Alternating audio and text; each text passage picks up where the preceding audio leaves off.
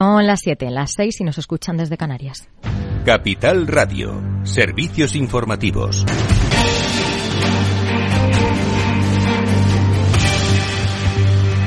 Muy buenas tardes. Continúa la jornada postelectoral. La que fuera presidenta de la Comunidad de Madrid, Esperanza Aguirre, ha criticado la actuación del líder del Partido Popular, Alberto Núñez Feijóo, con Vox.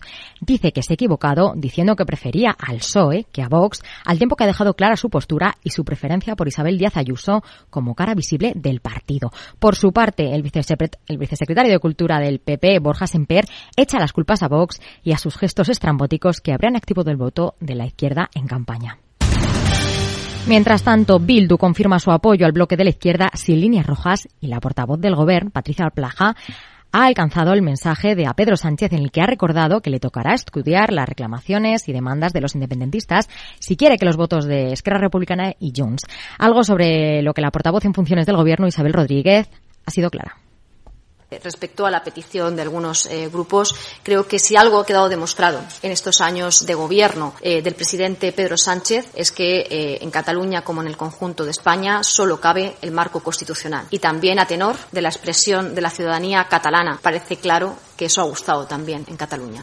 Al tiempo que María Jesús Montero, vicesecretaria general del PSOE, ha recordado que su gobierno no llevará a cabo ninguna acción fuera del marco constitucional. El Partido Socialista siempre ha dialogado con todas las formaciones políticas. Cualquier cuestión que abordemos o que traslademos tiene que estar estrictamente en ese marco constitucional. Las reclamaciones llegan de todas partes, también de la patronal de empresarios, que piden, por favor, que se acabe con el ataque al sistema empresarial de este país en una entrevista concedida a Onda Cero. Por favor, respeto a la clase empresarial. Es decir, lo que no puede ser es que llevamos con unos ataques permanentes a empresas y a personas con nombre y apellidos eh, que parece que estamos en otro continente eh, que no es eh, el europeo. Y de la COE en materia empresarial, esta tarde ha pasado por los micrófonos de Capital Radio Elena Cabrera, Country Manager de Ryanair en España y Portugal, y ha confirmado que la aerolínea seguirá con su política de bajos precios, volviendo a las rebajas a pesar del fuerte incremento de la demanda. Alejandra Moya, buenas tardes. Buenas tardes, así es. Si comparamos los datos con el mismo trimestre de 2022, los precios han subido proporcionalmente desde los 31 euros de media por billete a los 49 euros que están ahora. Sin embargo, desde la empresa aseguran que debemos tener en cuenta que los costes han subido un 23% debido al combustible y los costes de personal. La empresa cuenta con un beneficio en su primer trimestre fiscal de 663 millones de euros, una cifra que cuadruplica el resultado de hace un año durante el mismo periodo. Sin embargo, debido a la situación inflacionaria y el alza de los tipos de interés, el ansia por el transporte aéreo puede cambiar en el segundo trimestre. La responsable de Ryanair para España y Portugal, Elena Cabrera, analiza la situación de cara al resto del año. Sí que es verdad que hemos tenido un, primer trimestre muy fuerte. Llevamos con este, este futuro incierto en el que decimos en algún momento esto pues se va a poder desinflar o va a poder bajar porque estamos yendo pues hacia el alza. Nosotros estamos ya un 15% por encima de niveles pre-COVID, pero sí que es verdad que somos optimistas, pero sí que somos prudentes de cara a que tenemos visibilidad para este segundo trimestre que está siendo muy robusto, pero de cara al tercer trimestre es muy limitada y de cara y nula totalmente de cara al cuarto. La responsable para España y Portugal explica que los puntos fuertes en vuelos han estado durante las vacaciones de Semana Santa y el día de la coronación en Reino Unido. Además, desde Ryanair aseguran que España es el segundo mercado más importante para la compañía y esperan 50 millones de pasajeros este año, por lo que han aumentado la frecuencia de los vuelos y han añadido 14 aviones extra. Gracias, Alejandra. Y a las 20 y a las 8 de la tarde tenemos cita en el balance con Federico Quevedo. Buenas tardes, Fede. Buenas tardes, Alejandra. Pues sí, hoy tenemos, eh, además hoy tenemos un, balance muy económico. Tenemos nuestra tertulia económica de 9 a 10 con, con, un plantel como siempre, con José Luis Moreno, con Santiago Sánchez, con Juan Carlos Lozano, Alberto Oliver. En fin, una tertulia de lo más intensa. Y antes, nuestra lupa con Laura Blanco. Vamos a analizar esos datos del Fondo Monetario, esas previsiones del Fondo Monetario Internacional y con María Rama Martín Revuelta, vamos a hablar de lo que ha pasado con las encuestas. ¿Por qué se han equivocado?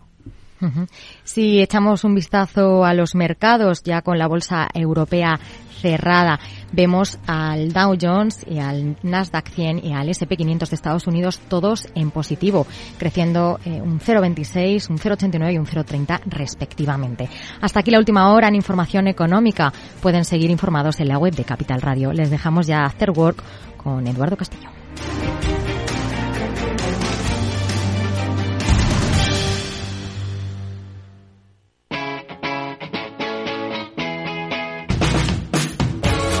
Capital Radio.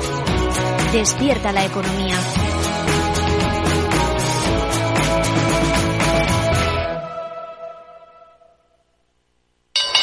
¿Te interesa la bolsa? Invierte en acciones y fondos cotizados sin comisiones hasta 100.000 euros al mes. ¿Has oído bien? Sin comisiones. Más de 550.000 clientes ya confían en XTB. Abre tu cuenta totalmente online. Un broker, muchas posibilidades. xtb.com. A partir de 100.000 euros al mes, comisión del 0,2%, mínimo 10 euros. Invertir implica riesgos. Si quieres conocer mejor las empresas con las que trabajas, empieza por Informa. Compruébalo con tres informes gratis, el nuestro para que nos conozcas más y los dos que tú elijas para tu negocio. Solicítalos ya en Informa.es. Informa, líder en información empresarial. Capital Radio lanza el nuevo formato de Cripto Capital, todos los lunes a las 3 de la tarde con el maestro de trading algorítmico Carlos Puch Sajibela. Lo que nadie te cuenta, escúchalo en Cripto Capital. Este es un mensaje para todos los oyentes de radio y es solo para decir gracias. Gracias por dedicarnos tres horas cada día. Gracias por escucharnos en casa, en el coche, en el trabajo, en un móvil o donde sea, en directo o en podcast. Gracias por tu fidelidad, porque gracias a ti, la radio sigue siendo un gran medio, el más creíble, en el que más confías y el que mejor te informa y entretiene. El medio del día a día, de la actualidad al instante y que te acompaña siempre estés donde estés. Radio Value, la Asociación de Radios Comerciales comerciales te da gracias a ti.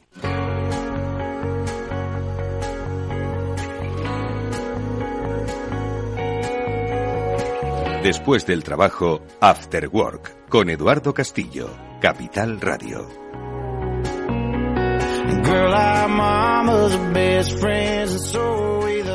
¿Qué tal amigos? Buenas tardes, bienvenidos un día más a este After Work aquí en Capital Radio. Hoy tenemos un programa especial.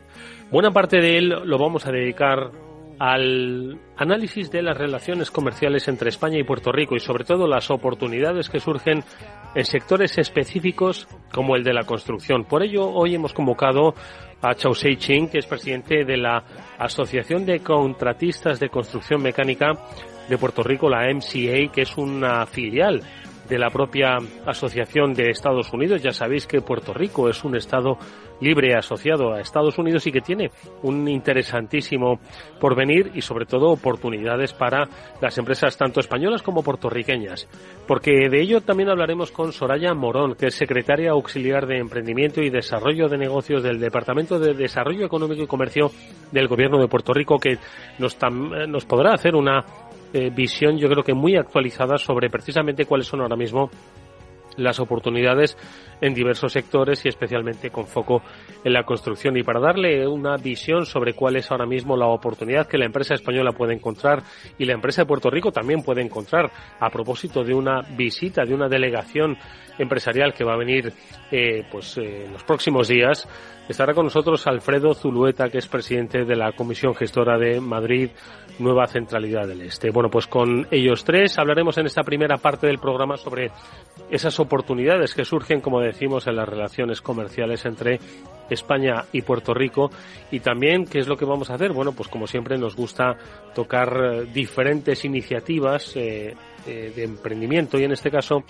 nos vamos a centrar en el mundo de los complementos nutricionales. Vamos a hablar con Eduardo Arrien, que es uno de los CEOs de Cobo Labs, que es una startup que en muy poco tiempo ya ha llamado la atención de mucha gente, de muchos inversores, tiene una base, una sólida base médica y sobre el mundo del complemento nutricional vamos a hablar también en este programa. Así que esta es eh, nuestra receta de hoy.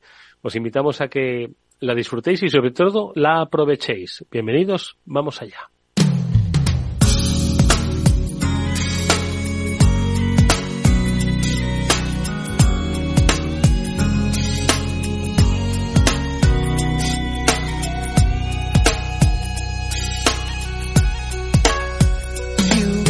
Este programa, como decíamos al principio, nos aproximamos nuevamente a las oportunidades que surgen, oportunidades de negocio que surgen entre países que ya tienen una eh, extensa historia de colaboración empresarial y que en esta ocasión centran su foco en el área de la construcción. Estamos hablando de dos países, de España y de Puerto Rico, que vuelven a encontrar puntos de encuentro en el sector de la construcción. Para eso nosotros nos hemos querido adelantar y adentrar en esas oportunidades de la mano de los tres especialistas que hoy nos acompañan y que nos pueden hablar de cuáles son precisamente pues esos objetivos, esas oportunidades y esas posibilidades. Y lo hacemos con la ayuda de Chosei Ching, que es presidente de la MCA, es la Asociación de Contratistas de Construcción Mecánica de Puerto Rico. Chosi, buenas tardes, bienvenido, ¿cómo estás? Hola, buenas tardes, ¿qué tal?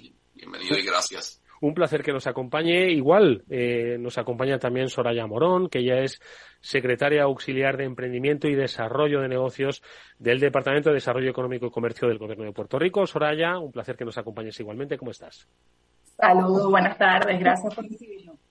Y también nos acompaña en esta ocasión Alfredo Zulueta, él es presidente de la Comisión Gestora de Nueva Centralidad del Este, una interesantísima oportunidad que surge en eh, la Comunidad de Madrid para, eh, de alguna forma, también a través de la construcción, eh, fomentar el desarrollo y las oportunidades en este sector, no solo económico, sino también industrial, y que yo creo que también va a tener una visión interesantísima, va a hacer un poco de guía sobre cuáles son precisamente esas oportunidades que se encuentran en el sector de la construcción. Alfredo, buenas tardes, bienvenido. Buenas tardes, muchísimas gracias por invitarnos. Bueno, lo primero de todo, y a mí me gustaría situar, siempre es bueno pues hacer una recapitulación sobre esas buenas, eh, definiría yo, relaciones eh, comerciales industriales que hay entre España y Puerto Rico. No son las primeras misiones que se hacen, no serán ni mucho menos las últimas. Hoy se focalizan en el área de la construcción, pero Soraya hay una tradición muy buena de entendimiento que además ha ido creciendo con el paso del tiempo, en el que no solo empresas españolas encuentran oportunidades en Puerto Rico, sino lo que nos trae aquí a este programa, empresas puertorriqueñas em, encuentran oportunidades de desarrollo en España. ¿Cómo definimos hoy esas relaciones de oportunidad que hay entre España y Puerto Rico, Soraya? Bueno, definitivamente es un excelente momento, ¿verdad?, para afianzar estas relaciones y sobre todo tener esa, esa colaboración. Aquí no es vernos como competidores o vernos como nos copiamos, es vernos definitivamente como aliados. Y en ese contexto es bueno que, que los compatriotas españoles entiendan que el, en Puerto Rico estamos recibiendo miles de millones de dólares de fondos federales para la reconstrucción. Así que este marco de este Congreso de la Asociación de Contratistas que está allá en España aprendiendo mejores prácticas y demostrando, ¿verdad?, nuestra capacidad en lo que es infraestructura, ingeniería, definitivamente es bueno que, que conozcamos estos miles de millones de dólares que tiene destinado Puerto Rico que necesitamos invertir y que nuestra mano de obra pues necesita crecer y encontrar aliados para, para llevar a cabo todos esos proyectos de reconstrucción que tenemos de cara al futuro cercano sin duda es una oportunidad para no solo adquirir eh, ese conocimiento, ese know-how, sino también acompañamiento. Y entiendo, sí que es eh, uno de los objetivos ¿no? de, de, esta, de esta visita, de este encuentro, que, que, desde la Asociación de Contratistas de Construcción Mecánica se, se desarrolla. Sí que nos gustaría un poco, para que también nuestros oyentes pudiesen identificarlo, qué representa la MCA, esta Asociación de Contratistas, y un poco cuál es el objetivo, aunque ya nos lo ha adelantado Soraya, ¿no? ¿Cuáles son esos objetivos y oportunidades que creéis que vais a encontrar en esta, en esta visita, Chosi? Eh, pues mira, eh, la MCA o la MCA en español eh, lleva ya desde el 1960 fundada. Nosotros somos un capítulo de la, de la MCA de Estados Unidos. y nuestro objetivo en esta visita es innovar, ¿verdad? Y aprender y tener un conocimiento eh, de proyectos como el que tiene Alfredo, eh, proyectos como Madrid Nuevo Norte, eh, el Santiago Bernabéu. eso es nuestro objetivo. Nuestro objetivo es parte de eso. Otra, otra parte importante que queremos ver y tener es la oportunidad de darle negocio a nuestros miembros, ¿verdad? así como mencionó la secretaria, eh, Puerto Rico está pasando por la inversión más grande de fondos federales, eh, más de 80 billones de dólares para la infraestructura en Puerto Rico. Eh, ya empresas españolas eh, hacen negocios aquí en Puerto Rico, Ferrovial, Naturgy, San Paul, empresas que ustedes conocen y, es parte de lo que queremos estar haciendo en esta nueva eh, aventura, como le digo yo, ¿verdad? Mm. Por hecho, sí, has mencionado sectores tradicionales que ya desde hace tiempo vienen trabajando en Puerto Rico, pero queréis poner el foco en, el sector de la construcción. ¿Cómo está de activo el sector de la construcción español en, en Puerto Rico? ¿Conocen estas oportunidades que hay a propósito de estos fondos federales y las oportunidades en lo que es el proyecto de reconstrucción? Claro, eh, eh, el, Departamento de Desarrollo Económico ha hecho, tenido varias misiones para poder llevar ese mensaje a España. Eh, trabajamos de la mano también con la Cámara de Comercio Española junto al, sector público para poder llevar ese mensaje a todas estas empresas españolas y puedan tener la capacidad y la visión de la, de la oportunidad de, de negocio que podrían tener aquí en Puerto Rico. Mm. Porque Soraya, ha habido, eh, como hemos mencionado al principio, eh, experiencias previas pues que han demostrado no solo la utilidad ¿no? de, estos, de estos viajes, sino también la eficacia en ambas direcciones. ¿no? Y yo creo que se debe fomentar y explorando además nuevos sectores. ¿no?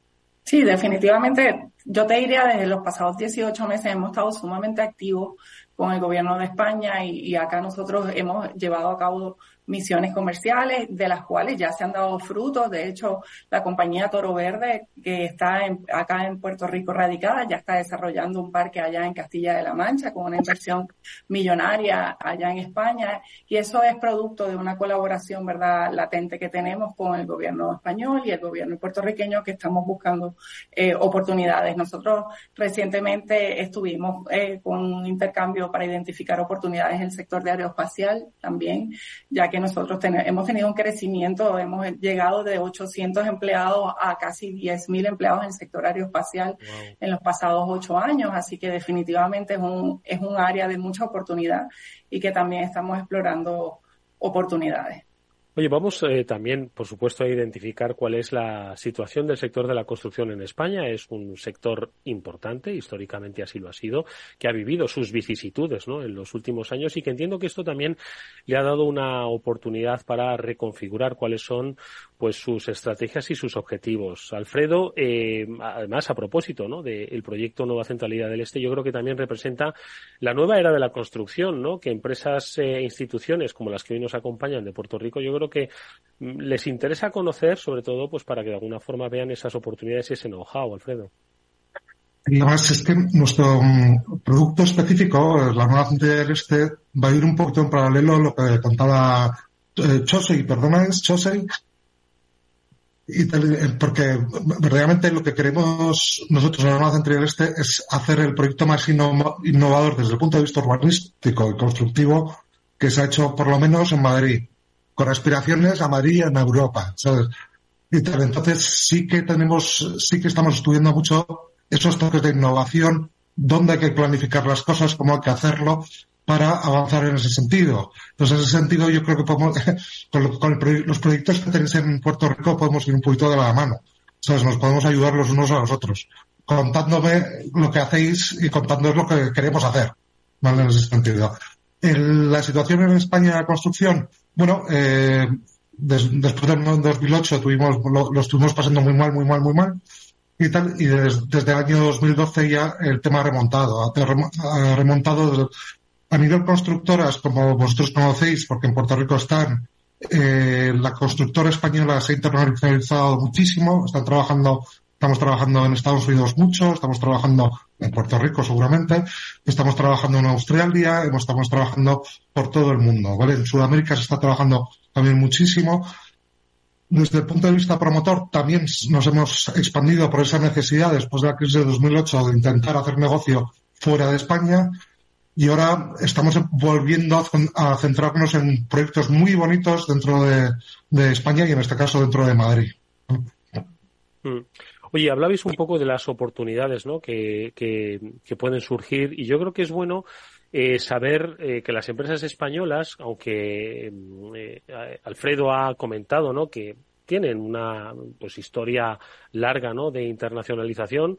Bueno, los tiempos cambian, las oportunidades también, ¿no? Entonces, yo sí que me gustaría preguntarle tanto a Chousi como a como a Soraya, ¿cuál es ahora mismo, eh, primero, la mentalidad y luego eh, lo que deben tener las empresas españolas para saber que pueden hacer eh, negocios en, en, Puerto Rico, más en el área de la construcción, y también lograr ese asociacionismo, ¿no? Entender que hay una empresa en Puerto Rico que además, como apuntaba Chos, y estamos hablando de la MCA, que es una eh, filial de lo que es eh, asociación en Estados Unidos, ¿no? Hay que recordar que la condición de Estado Libre Asociado yo creo que es también un interesantísimo eh, puente de oportunidad para las empresas. Entonces, ¿qué es un poco lo que deben entender eh, las empresas españolas para hacer negocios en, en Puerto Rico y más en el área de la construcción. Soraya.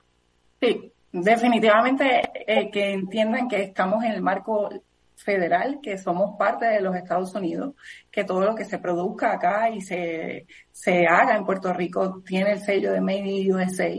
Sin embargo, somos una, una puerta, un enlace que podemos colaborar junto con España. El idioma obviamente no, nos abre una gran brecha y, esa oportunidad, ¿verdad?, de, de, acceder al mercado americano a través de Puerto Rico definitivamente es uno de nuestros mayores beneficios. Adicionalmente a eso, Puerto Rico cuenta con una plataforma de beneficios contributivos mucho más competitivos que cualquier otro estado, otra jurisdicción de los Estados Unidos. Nosotros, como parte de nuestros beneficios contributivos, ofrecemos una exención de un lo que pagan por contribución sobre ingresos un 4% versus un 30 o un 28% que, que pueden llegarse a pagar en otras jurisdicciones, así como exenciones contributivas, eh, eh, diferentes pagos de arbitrios, etcétera. Así que definitivamente Puerto Rico es un lugar idóneo para acceder al mercado americano y latinoamericano, que definitivamente también, como les mencionaba ahora Alfredo, ¿verdad? Está teniendo mucha colaboración con España. Podemos ser ese, ese enlace. Nuestra, nuestro mayor fuerte es nuestra tasa contributiva preferencial y obviamente el talento. Tenemos un talento bilingüe, una capacidad profesional muy, muy de vanguardia, ¿verdad? Muy adelantada. Y eso son nuestras, mayor, nuestras mejores cartas de presentación no están eh, nada mal esas credenciales que son muy irresistibles, pero entiendo que también, yo sí seguro que hay muchos otros aspectos que también se deben conocer, ¿no? Hemos hablado de fiscalidad, oportunidades de inversión, de talento importantísimo, ojo, porque yo creo que eso además es una de las claves, ¿no? De, de las oportunidades, ¿no? Encontrar talento eh, local para el desarrollo, ¿no? Eh, y el impulso de esos, de esos proyectos.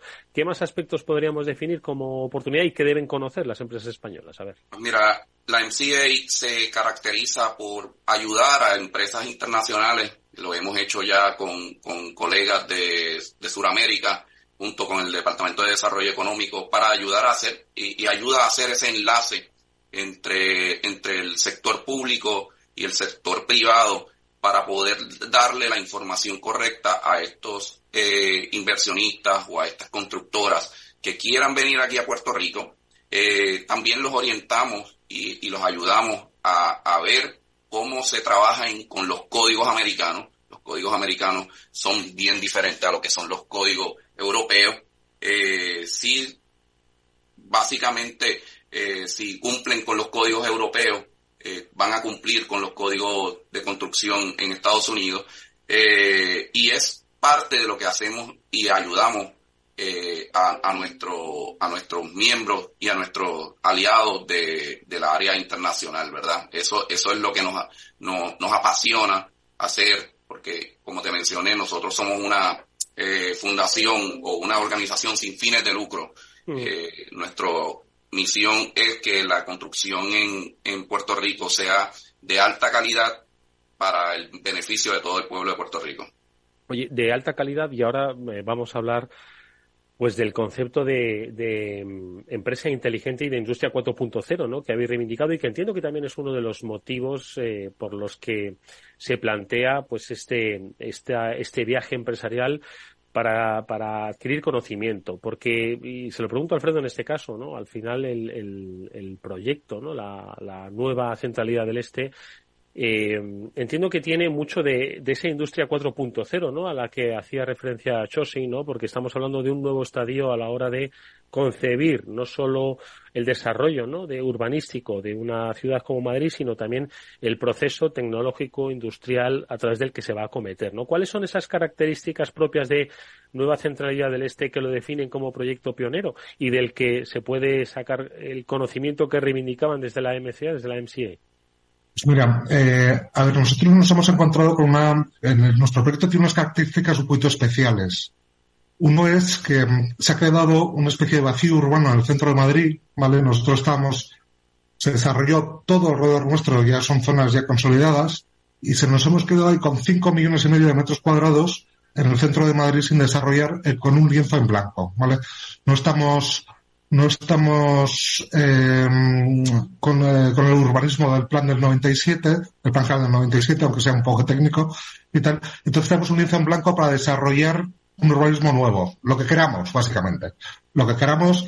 Entonces, ¿qué estamos haciendo? Pues, oye, nos estamos tomando muy en serio lo, que es la planificación del ámbito para, primero, decidir qué, qué, es lo que queríamos hacer, por un lado, y segundo, cómo lo queríamos hacer. ¿vale? Entonces, a la hora que queríamos hacer, nos pusimos a investigar tanto con las administraciones públicas, también contratamos a consultoras como Pricewaterhouse o, o arquitectos como Marcos 14, etcétera, para decir, oye, ¿cuáles son las necesidades reales de la ciudad?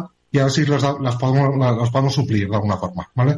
Entonces nos centramos en dos puntos, las necesidades de vivienda de Madrid. Hicimos un estudio muy profundo sobre las necesidades de Madrid para los próximos 30, 40 años, que yo creo que además es un estudio que hasta hemos repartido por las administraciones y otros actores para que lo conocieran, porque yo creo que antes de ponerse a hacer cualquier cosa hay que tener muy claro lo que había que hacer y luego lo que queríamos hacer, que lo que queríamos hacer es un poquito lo que estábamos comentando, decir, oye, vamos a hacer un urbanismo que no se haya hecho en Madrid, un, urbanismo del siglo XXI, desde todos los puntos de vista. Esto requiere mucho trabajo, hay que, hacer, eh, hay que ver todos los detalles desde el punto de vista movilidad, medioambiental, eh, energético. Entonces estamos estudiando uno a uno, pasito a pasito todos ellos, para hacerlo desde el punto de vista eh, lo más eh, emblemático posible, desde el punto de vista de técnica urbanística, técnica constructiva, eh, efectivamente.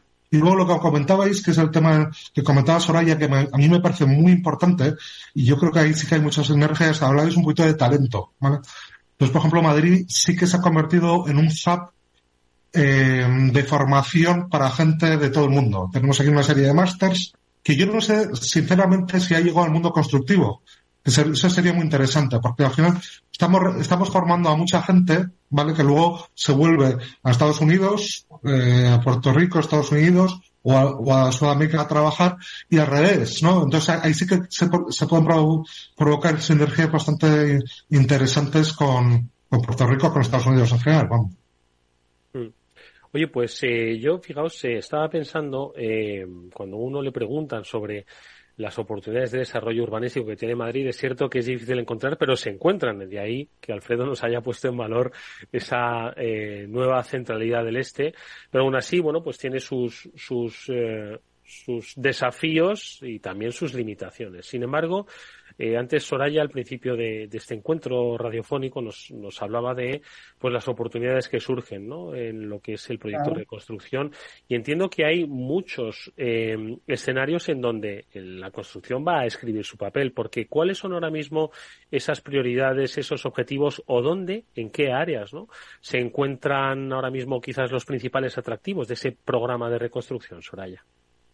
Bueno, definitivamente tenemos reconstrucción en diferentes aspectos, desde construcción de manufactureras nuevas, construcción de carreteras, puentes, eh, tenemos una reconstrucción, eh, un, un, proyecto bastante grande en lo que era la, la base naval acá en Ceiba, eh, a través de Roosevelt Roads. Hay un, como bien te mencionaba Chaucer, 80 mil millones de dólares de reconstrucción de fondos federales eh, y cada día se busca hacer una construcción resiliente, ¿verdad? Porque lo que queremos no es hacer la inversión en una construcción basados en lo que teníamos, sino cómo lo mejoramos cada día y, por eso lo de las mejores prácticas eh, eh es vital pero definitivamente en un aspecto en específico con, con 80 mil millones yo creo que es difícil decirte un, un proyecto eh, prioritario, ¿verdad? ¿no? Claro, Todos son prioritarios, la isla es, es, pequeña, sin embargo todavía hay mucho espacio para, para crecer y, desarrollar. La parte energética para nosotros es muy importante. Lo que es este energía resiliente para nosotros vital y, de hecho hay una compañía española haciendo operaciones acá que es Sampol y ya ha desarrollado diferentes plantas de cogeneración a través de la isla. Así que esa parte energética para nosotros es de gran valor. Sin embargo, eh, y hacía referencia a un concepto que sí que me gustaría que José nos eh, pudiese desarrollar, que es el relativo a construcción resiliente. Entiendo que esa reivindicación a la que yo hacía también mención, ¿no? Esa industria 4.0 va un poco por ahí, ¿no? ¿Cuál es un poco ese, ese concepto que eh, citaba Soraya, José? Mira, la, como, como menciona Soraya, para nosotros la parte energética ha sido fundamental. no solo San Paul como una empresa española eh, haciendo inversiones en lo que es cogeneración, eh, sino que también tenemos una empresa de gas natural, que es Naturgy, eh, aquí en, en, en, Puerto Rico, en Peñuela. Ellos acaban de hacer una inversión de más de 14 millones de dólares acá en Puerto Rico, lo cual va a generar un ingreso y un y, y eh, sustancial para la empresa y un beneficio grandísimo para Puerto Rico. Eh, en la industria 4.0 es hacia donde nos queremos dirigir todos. La industria 4.0 es una, es una industria que abarca eh, en todos los sectores, tanto eh, antes de la construcción como después de la construcción, ¿verdad? ya lo vemos en nuestros teléfonos digitales, cuando antes teníamos que llamar al que, al que nos el técnico de refrigeración.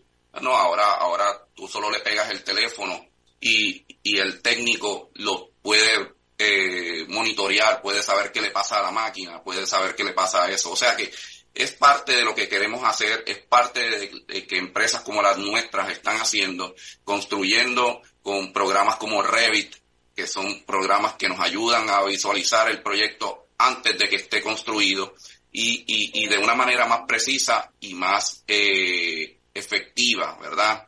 Eso, eso, a eso es donde nos, nos queremos dirigir. Hmm. ¿Qué te parece, Alfredo?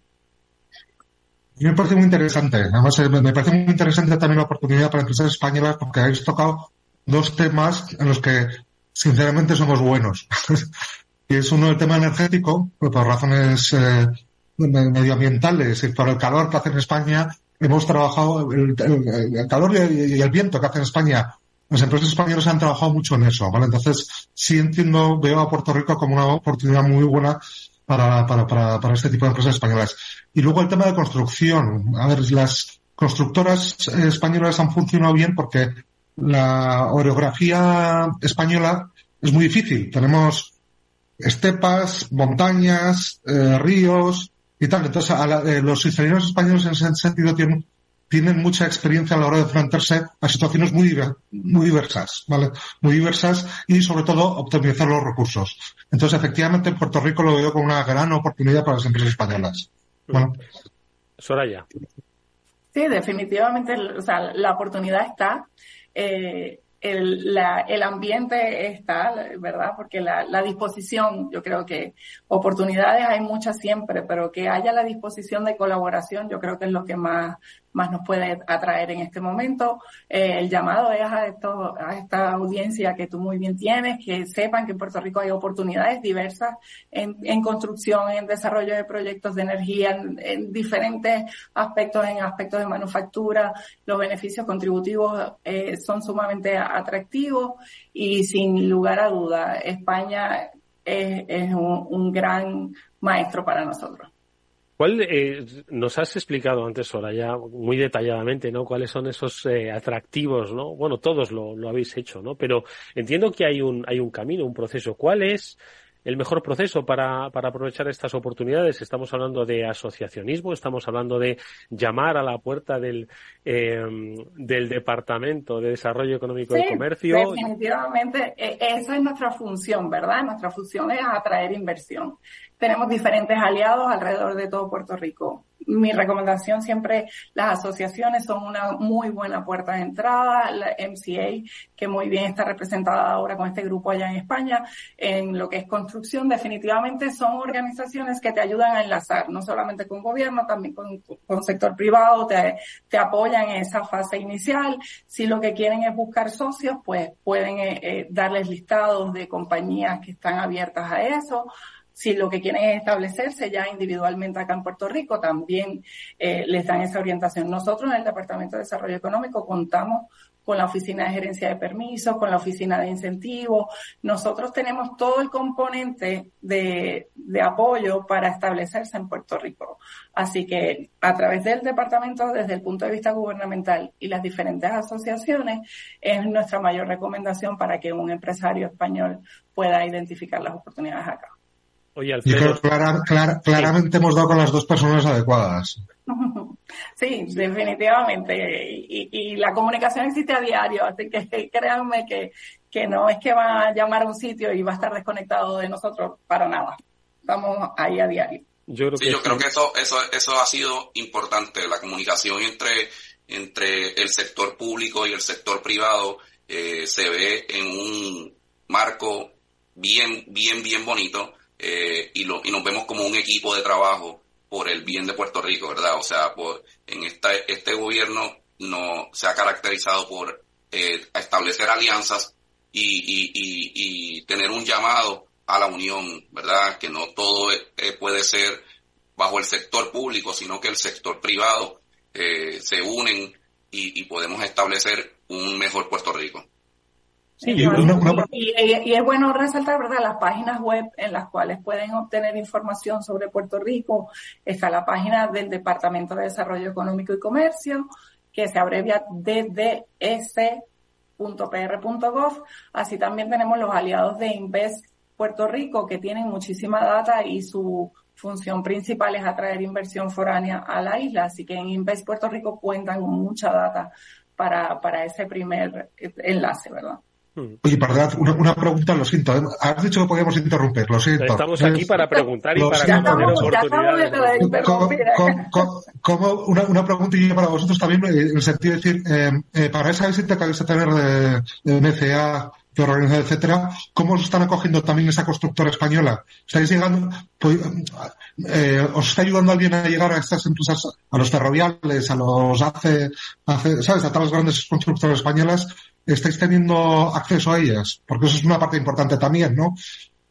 Pues mira, eh, eh, estamos, le hicimos un acercamiento, vamos a tener una, un cóctel eh, de negocios donde le estamos haciendo una invitación a Naturgy, eh, algunas, eh, un sinnúmero, más de 30 empresas están siendo invitadas.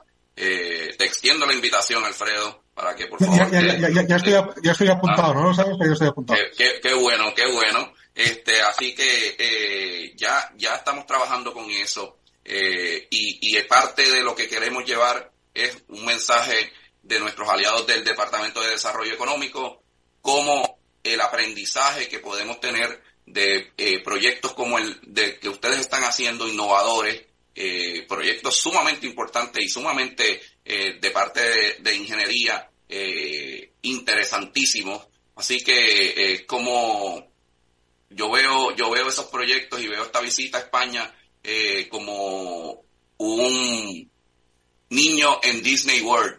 Así que eh, eh, es, de esa manera es que lo veo. Así que eh, gracias por el apoyo que ustedes nos van a dar. Eh, nos, eh, por, por, lo que a mí me respecta, Nueva Central del Este es un proyecto, es un proyecto además que está muy verde, pero por lo menos podéis ver un poquito lo que estamos haciendo de planificación desde el inicio, ¿vale? Entonces, encantado de sentarme con vosotros para, bueno, para decir lo que estamos haciendo y para que me aportéis ideas también, ¿sabes? Porque aquí, venís aquí un poquito, porque yo creo que tenéis bastante más experiencia de lo que me contáis. Bueno, pues yo creo que es eh, una interesantísima oportunidad la que se abre nuevamente. Ojo, no es la primera vez que España y Puerto Rico se aproximan empresarialmente. Será la como, última.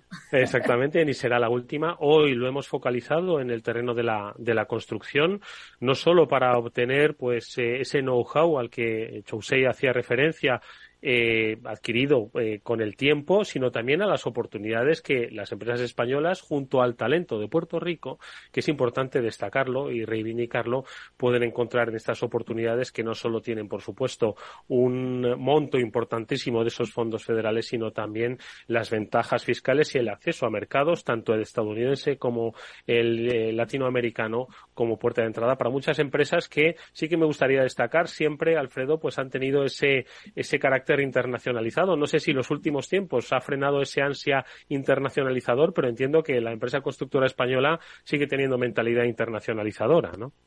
No, mucho más. de hecho, si te miras los números de las grandes constructoras españolas, eh, el 80% es fuera de España. Me, estoy inventando un poco el número, pero van por ahí los tiros. Vale, estamos hablando de la gran parte de su facturación es, fuera de España. En España Italia es un mercado bueno, es un mercado grande, pero las constructoras han crecido mucho, necesitan mercados más grandes y necesitan países como Puerto Rico que están con grandes infraestructuras nuevas que hay que hacer y que encantados de, ayudaros a hacerlas. Bueno, pues eh, de momento tenemos las eh, referencias que mm, Soraya nos eh, compartía. Es un buen inicio, que no me importaría recordar esas páginas web, aparte de Invest Puerto Rico tenemos también la del propio departamento que representas de Desarrollo Económico, Comercio del Gobierno, que es dds.pr.gov, ¿no? Si no me equivoco. Bueno, pues ahí yo creo que tienen toda esa oportunidad y, como digo, no será la última vez que oigamos hablar de las oportunidades que nos podemos encontrar en el área de Puerto Rico. Solo desearos que, yo sé que encontréis eh, muy buen conocimiento, muy buenos amigos, muy buenos socios y que tanto Puerto Rico como las empresas españolas se puedan beneficiar de estas oportunidades que surgen en este área de la construcción. Así que agradecido por este espacio de reflexión, sobre todo a eh, Soraya Morón, que es secretaria auxiliar de Emprendimiento y Desarrollo de Negocios del Departamento de Desarrollo Económico y Comercio del Gobierno de Puerto Rico. Soraya, gracias por haber estado estos minutos. Gracias, eh, gracias por la oportunidad y un saludo caluroso a toda tu audiencia. Gracias igualmente, que nos veamos próximamente. También a Chau Sei-Ching, que es presidente de la MCA, de la Asociación de Contratistas de Construcción Mecánica. Suerte con eh, esos contactos, con ese networking. Estoy seguro de que tendrás muchísimo éxito. Gracias por tu, por tu espacio y, y gracias por los buenos deseos.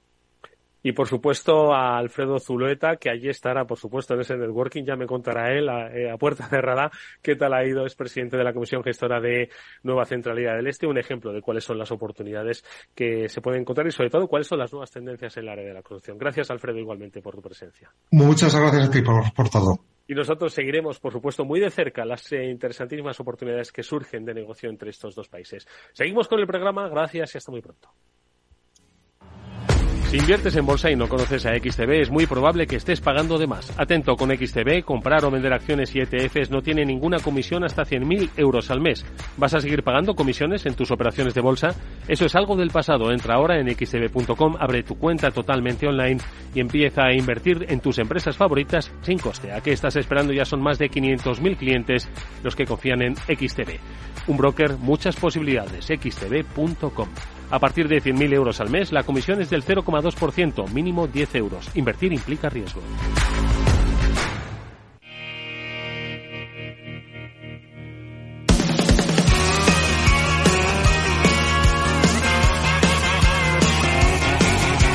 Después del trabajo, After Work, con Eduardo Castillo, Capital Radio.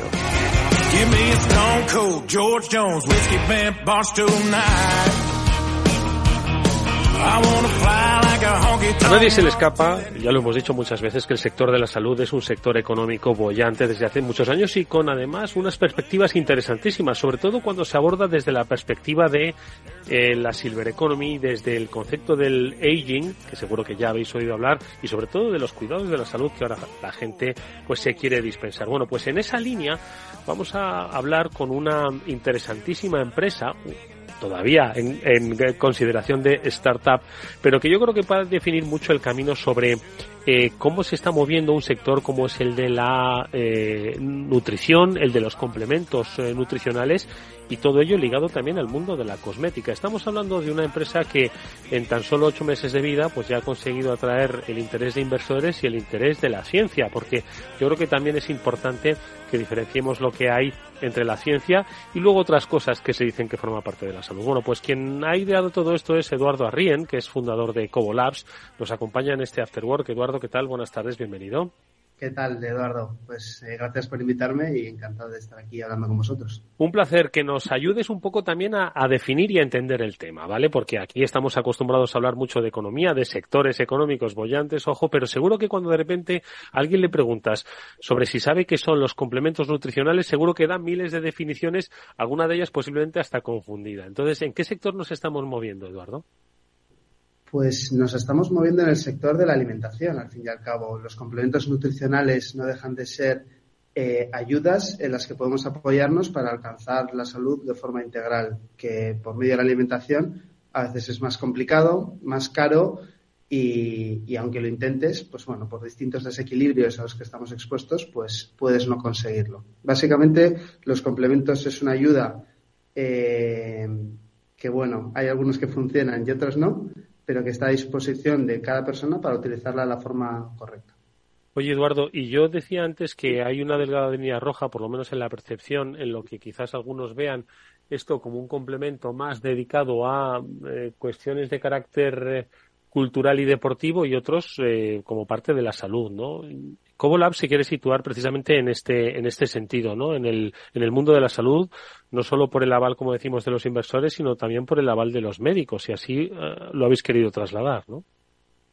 Sin duda, Cobolabs nace para, para fomentar la salud de forma integral. Eh, somos una compañía con muchísimo foco en longevidad y en favorecer y promover procesos de envejecimiento eh, saludable eh, pero muy pronto, en el momento en el que empezamos a diseñar este proyecto con el doctor Mera, con el doctor Campillo y con Elisa Blázquez, nos dimos cuenta de que si no hacemos frente a los principales desequilibrios a los que estamos expuestos hoy en día, como inflamación eh, digestiva, eh, estrés, falta de sueño, el mala calidad de los ingredientes, todos estos tipos de desequilibrios, da igual que promovamos el, el envejecimiento a largo plazo bien, pero no vamos a hacer nada. Entonces, eh, por eso nosotros promovemos la salud de forma integral a través de 10 productos y, bueno, con el objetivo de que las personas del día a día puedan estar sanas, no solo los deportistas, no solo eh, las personas de edad avanzada, sino que podamos apoyarnos en esta palanca para envejecer bien desde pronto.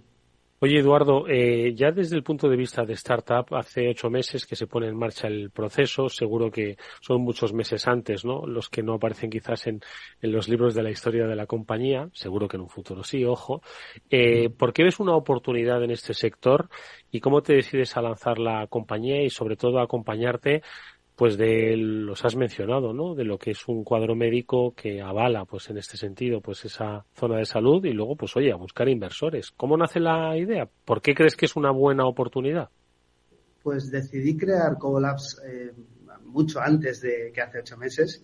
Estaba yo eh, trabajando todavía en Japan Talent y, y el motivo principal fue porque porque no conseguía ver un laboratorio que hiciera bien las cosas y que las acercara a cada persona de forma accesible en precio.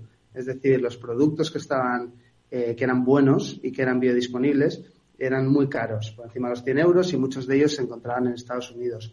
Yo, eh, bueno, soy una, persona eh, muy activa en, el deporte y, bueno, he practicado Ironmans y, maratones y demás, entonces yo siempre me apoyo en, en, el mundo de la suplementación y por eso la conozco. Entonces, eh, tenía una perspectiva muy cercana de que las cosas no se estaban haciendo bien y que era imposible que en un mercado como la suplementación fuera tan difícil encontrar productos de máxima calidad a precio accesible, porque estamos en una industria y en un, área donde si no eres constante, si no tienes adherencia con lo que haces de forma recurrente, no sirve absolutamente para nada, ya sea de Cobo o de cualquier otra compañía. Eh, por eso, nosotros, bueno, en, base a esto decidí crear Cobolabs.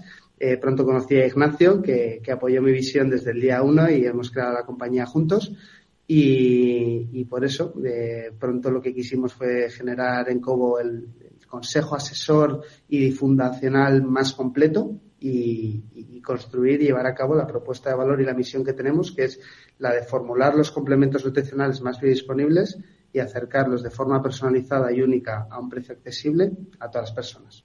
Eduardo, ¿cuál es un poco el objetivo? Llegar a muchas más personas que no conocen ahora mismo el mundo de los complementos nutricionales. Te lo digo porque vivimos en un país con una idiosincrasia muy particular, desde el come ajo todas las mañanas que te vas a encontrar bien hasta eh, eh, mitos y realidades con respecto a la salud, ¿no? Entonces, con, con, y yo creo que quizás con un gran desconocimiento sobre el papel que pueden jugar estos complementos nutricionales, ¿no? Antes hablabas, pues, eh, de enfermedades propias incluso del siglo XXI, ¿no? Del siglo XX, siglo XXI. Entonces, un poco cuál es el objetivo para hacer llegar esta cultura de, del suplemento, pues, a gente que quizás, pues, o los mira con recelo o sencillamente desconoce que existen. Efectivamente, acabas de dar con uno de los retos y, de las partes más importantes del proyecto, que es el de transmitir al consumidor por qué esto tiene sentido. Y, aquí eh, se ha hecho publicidad muy mala de los complementos, pero las propias empresas que han hecho mal las cosas. Entonces, hay muchas personas que piensan que los suplementos no funcionan porque realmente la mayoría de los que están en el mercado no funcionan. Y eso es porque los laboratorios han decidido eh, apostar por, mucho margen y, poco beneficio para el consumidor. El mayor reto que tenemos es el de eh, hacer libre al consumidor por medio de la divulgación para que entienda qué productos son buenos y cuáles no. Entonces, creemos que estamos en un mercado donde el consumidor cada vez entiende más donde cada vez hay más transparencia y nosotros lo que queremos hacer es divulgar con contenido de valor a través de nuestras redes sociales y a través de nuestro equipo médico para que todo el mundo entienda por qué un suplemento es bueno y por qué suplemento y qué otro suplemento eh, no es bueno. Entonces, eh, lo que queremos ser es el Volkswagen de los complementos nutricionales, que sean la máxima calidad garantizada, pero que todo el mundo se los pueda permitir buena definición en cuanto al, mundo de los vehículos. La gente creo que lo ha entendido perfectamente. Dices que tenéis ahora mismo 10 productos, son productos propios en fruto de la investigación. Tenéis eh, acuerdo, acompañamiento con la industria. ¿Cómo comercializáis? Pues nosotros eh, básicamente eh, añadimos valor eh, mediante el conocimiento que tenemos en casa. Al final contamos con los tres expertos que hemos mencionado, que tienen más de 60 años de experiencia y son los que de forma integral han diseñado el portfolio, es decir, cada uno de los ingredientes de, cada producto, cada producto y cómo se pueden fomentar las sinergias entre unos y otros. Entonces, es un portfolio que está pensado para fomentar la salud integral, y, para que cada persona de forma individual pueda eh, apalancarse de forma individual también en cada uno de ellos. Em, ¿Cómo añadir valor en esta industria o cómo comercializar? Pues bueno, nosotros todo lo que hacemos lo fabricamos en España, toda la inteligencia que desarrollamos y la investigación que desarrollamos en la compañía eh, la llevamos al mercado eh, a través de una fabricación íntegramente hecha en España eh, y la acercamos de forma personalizada a cada persona a través de distintos pilares, porque al fin y al cabo nuestro objetivo es democratizar la salud y es imposible democratizar nada únicamente a través, a través online. ¿vale? Nuestro foco principal es ofrecer una experiencia de valor en nuestra web. Hacemos un test personalizado a cada persona y asesoramos a cada persona de forma eh, gratuita y única. Tenemos un equipo de nutricionistas que si nos escribes te, te hacen una consulta personalizada y gratuita en el momento. El segundo pilar sería las farmacias. Para nosotros es un partner súper estratégico y de valor porque eh, son la extensión de nuestra voz y al final es un medio súper cualificado para, para, que ellos aconsejen directamente al consumidor cuál es el complemento que mejor le, le, viene. Y por otro lado, son los profesionales nutricionistas médicos que asesoran en consulta y, recomiendan nuestros suplementos. Uno de los mejores, eh, de las mejores noticias que hemos tenido en estos meses de vida es que grandísimos profesionales de la salud, como es el doctor Arturo Alba o como es Asunarias, eh, están recomendando nuestros productos porque confían en ellos eh, y al final, eh, como te digo, nosotros nos apoyamos en el contenido de valor, en la divulgación y en los mejores profesionales para, para acercarlo a cada persona pues con todo el rigor y con toda la personalización. Entonces yo creo que la forma de añadir valor es teniendo el conocimiento en casa eh, los médicos no son asesores a los que pagamos, son fundadores de la compañía que nos permiten pivotar y evolucionar nuestro portfolio y asesorar a los pacientes de, forma personalizada. Entonces, bueno, creo que ese es un poco el éxito. Oye, Eduardo, hablemos de, finanzas, porque de finanzas eh, desde una visión global sobre las eh, oportunidades que genera este sector y luego las propias, las que contempláis vosotros, ojalá sean muy buenas, obviamente, pero el acompañamiento ya lo tenéis, por lo menos desde el área del eh, emprendimiento, del business angel y del capital riesgo, ¿no? Con Evolver Capital. Cuéntanos un poquito esa perspectiva financiera que, que tiene el sector en el que os desenvolvéis y la que vosotros habéis dibujado. Pues bueno, nos encontramos en un mercado que a pesar de que está consolidado, tiene un potencial de crecimiento muy, muy, muy grande. Eh, la tendencia es creciente porque los hábitos en eh, la sociedad hoy en día hacen que vayamos hacia allí. El problema y el reto está en, hacerlo bien.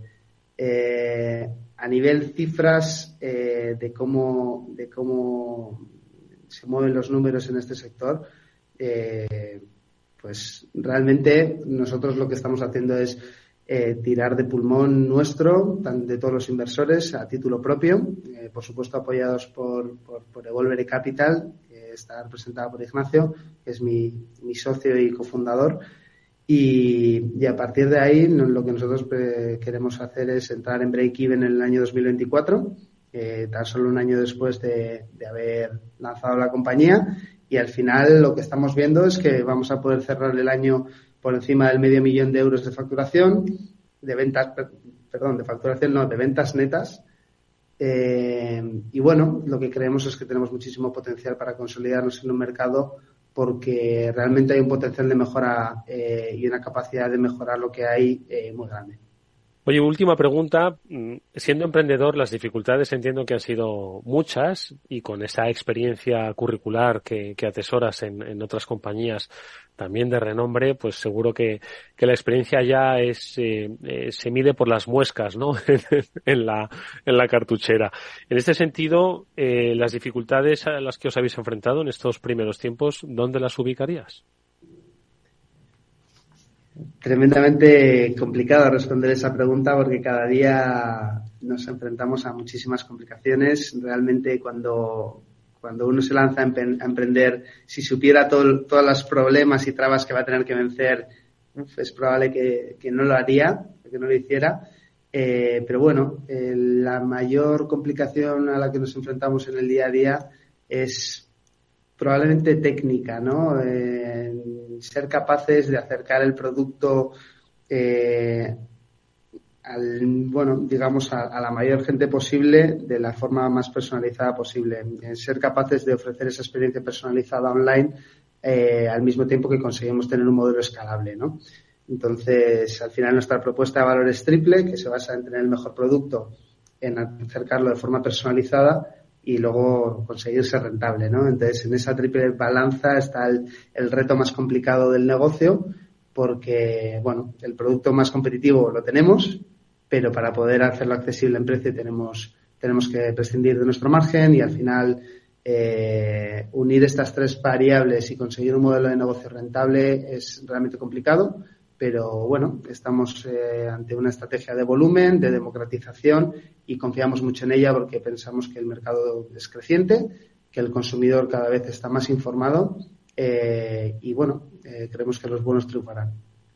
Pues ahí están las reflexiones, los, las intenciones y, por supuesto, las convicciones de una compañía como Cobolabs, uno de cuyos fundadores, Eduardo Arrien, nos ha acompañado, pues yo creo que dejando muy claro cuáles son ahora mismo las oportunidades, cuál es, por supuesto, el proceso, cuáles son los desafíos y sobre todo dónde quieren llegar, que es básicamente lo que uno debe proponerse cuando pone en marcha negocios. Nos quedamos con estas reflexiones. Eh, nosotros hemos contribuido también a ampliar un poco más el conocimiento sobre este sector. Estoy seguro de que cuando volvamos a hablar, dentro de un tiempo, mucha más gente a nuestro alrededor seguro que nos habla del complemento nutricional como algo ya bastante integrado en su día a día. Eduardo Arrien, muchísimas gracias. Mucha suerte. Hasta muy pronto. Gracias a ti. Hasta pronto.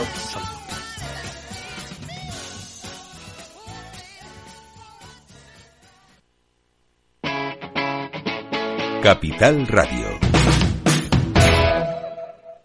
¿Qué es ir más allá? Con Arval podrás llegar donde te propongas de la forma más sostenible y asegurar un mundo mejor contribuyendo a la seguridad en carretera, al futuro de las ciudades y a la calidad de vida. Ser responsable sin tener miedo al liderar el cambio. Arval, la transición energética arranca aquí. Más información en arval.es. Capital Radio. La genuina radio económica. Siente la economía. Capital Radio 103.2. ¿Sabes cuál es el mejor dial para escuchar Capital Radio? Tu móvil. Ya tienes disponibles las versiones de iOS y Android de Capital Radio.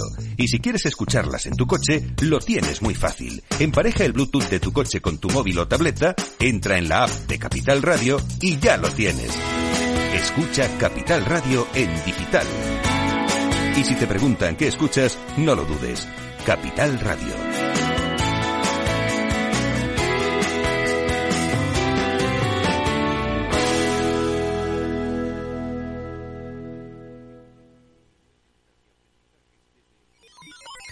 Los robots escuchamos Capital Radio. Es la radio más innovadora. Oímos a Saragot, con Luis Vicente Muñoz. Ahí le has dado. Esto es Capital Radio. Di que nos escuchas.